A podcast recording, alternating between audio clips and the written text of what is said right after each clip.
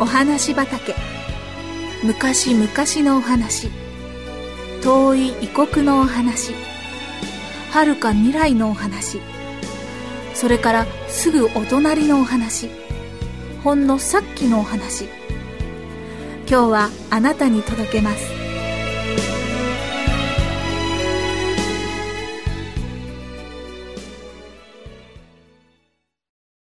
ザクロの花咲く日。これは今から何十年も前第二次大戦の終わった頃中国であった本当のお話です。ある日ホアンミーのお父さんは無理やりに兵隊に連れて行かれてしまいました。その時ホアンミーは2つ。弟のシュンヤンは生まれたばかりの赤ちゃんでした。乱暴な兵隊に引っ張られていく時お父さんはこう言いました。二人の子供を立派に育てておくれ。正しいことなら誰が何と言ってもやり通す子供にだ。そしてその時庭に咲いていた真っ赤なザクロの花を一枝折ってお母さんの手に握らせました。神様のおぼし飯ならザクロの花が咲く頃にはきっときっと帰ってくるよ。それが最後の言葉でした。あああれからもう10年。中国はまだ戦争はやみません。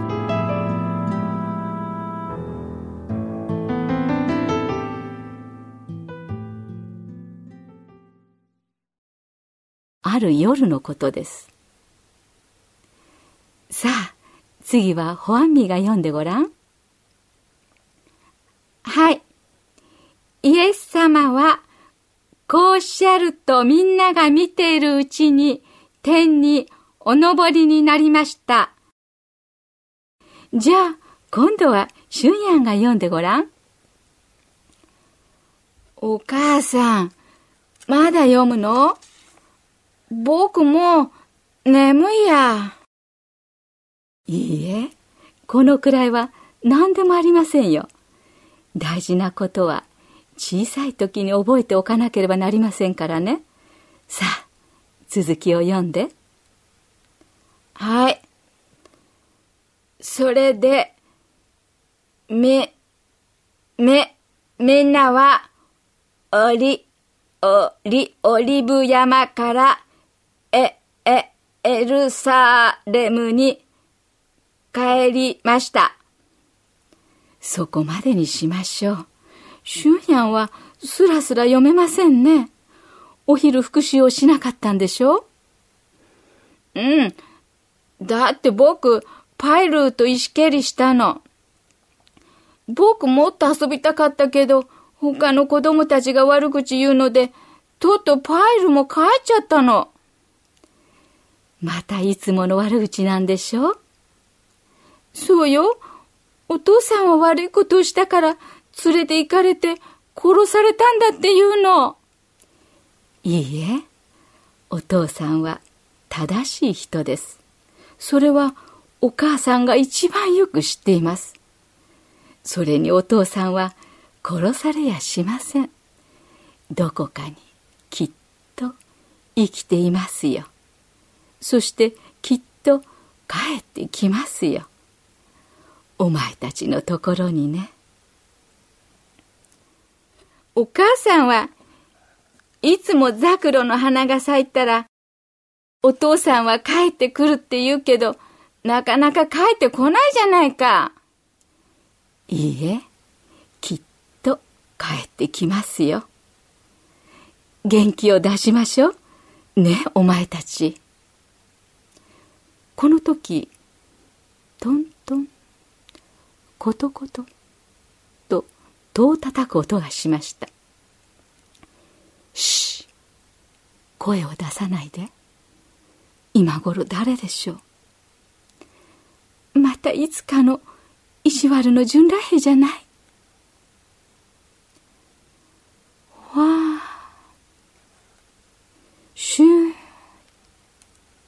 かすかな声がして、コトコトと静かに戸を叩く音がしました。とにかく戸を開けましょうね。大丈夫お母さん。お母さんは戸口に近づきながら言いました。どなた様ですか？でも、返事がありません。あたりはシーンとしています。するとまた、わあ、シューン、と、かすかな声が聞こえました。お母さんは思い切って戸を開けましたが、誰もいません。変だわ。物騒な世の中だから、戸締まりをよくして、もう休みましょう。ランプを遅くまでつけておくといけないわ。さあ、早く寝ましょう。この時、突然戸の外で大勢の人の気配がして、激しく戸を揺さぶる音がしたのです。そして、開けろ開けろという乱暴な声が聞こえました。二人の子供はお母さんにすがりつきました。静かに落ち着いて。お母さん怖いよ。お母さん、ランプの火を消しましょうか。いいえ、かえって怪しまれるから消さない方がいいでしょう。開けろ開けろぐずぐずすると叩き壊すぞはいただいま。戸を開けるとどやどやっと56人の兵隊が入ってきました。怪しい敵の兵隊をどこに隠したか。出せ。いいえ誰もかくまってはおりません。嘘をつけ。ごまかすと銃殺だぞ。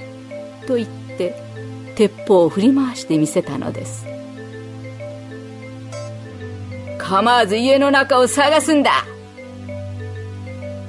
子供たちはすっかり怯えてお母さんの手につかまっていました。どこにもいないな。隊長殿どうしても見つかりません。もっとよく捜索しろ。わしは確かにこの家に入っていったのをちゃんと見届けたんだ。見つけたものは銀1万元の賞金だぞ。隊長殿ネズミの穴まで探しましたがどうしても見当たりません。バカそんなことは断じてない。よく探せ。隊長もう13回も捜索したんです。しかし猫一匹出てきません。変だな。塀は高いしどこからも逃げられないんだが隊長は腕時計を見て言いましたいやぐずぐずしてはいられない予定の時間に帰らなければ部隊は移動してしまう俺たちだけ取り残されたらそれこそ命が危ない。うむ、仕方がない。この女を引っ張っていけ。かし隊長殿、女なんか捕まえても。うるさい。俺の言う通りにしろ。この女が怪しいということにしておけば、俺たちの手柄になるんだ。ははあ。なるほど。こら、女立てあ、お母さん、お母さん。お許しくださいまし。どうぞお慈悲でお見逃しくださいまし。私は何も悪いことはしておりません。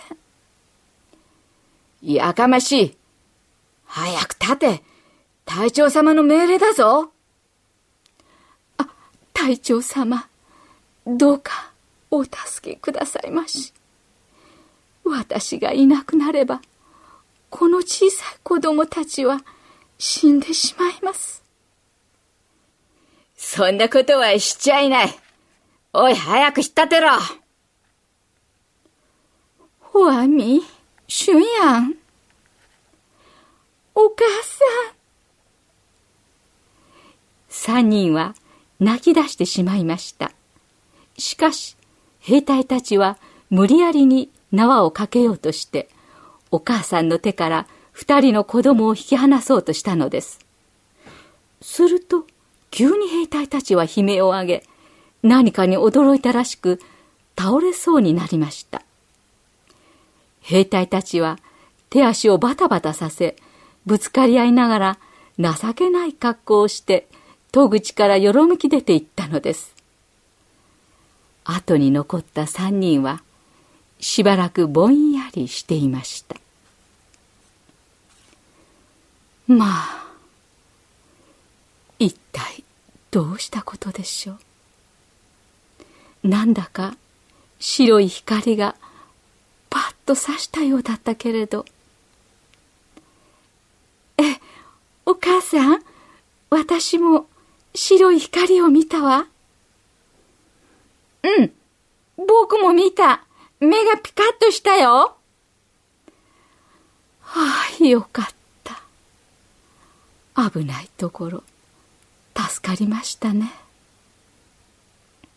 兵隊は、どこに行ったかしらちょっと窓開けてみてもいいよ、お母さん。あ、今、油屋さんの前を走っていくわ。見て、お月様の明かりでぼんやり見えるわ。どんどん逃げていくね。さっきのあの格好ったら、あはは僕吹き出しそうだったよ。だってとてもおかしいんだもん。春ヤンは兵隊の真似をしてみせました。三人で明るく笑ったその時です。また、戸を叩く音が聞こえました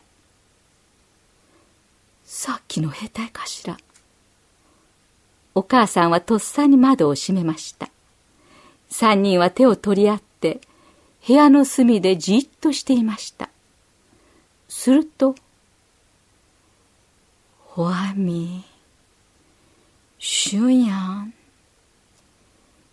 戸口の方から広いはっきりした声が聞こえました。ほあみ、しゅんやん。ほあみ、しゅんやん。その声は少しずつ大きくなってきました。あ、あれは、もしかしたら。お母さんは戸口に走り寄り大急ぎで戸の缶抜きを開けましたするとそこにボロボロの服を着た男が立っていましたまあお父さん。お父さんですね。ああただいま。お前はどんなに苦労したことだろうね。おおホワイミーとシュンヤン。大きくなったな。はい。二人ともこんなに大きくなりました。ホワイミシュンヤンお父さんですよ。お前たちが待ちに待っていた。お父さんですよ。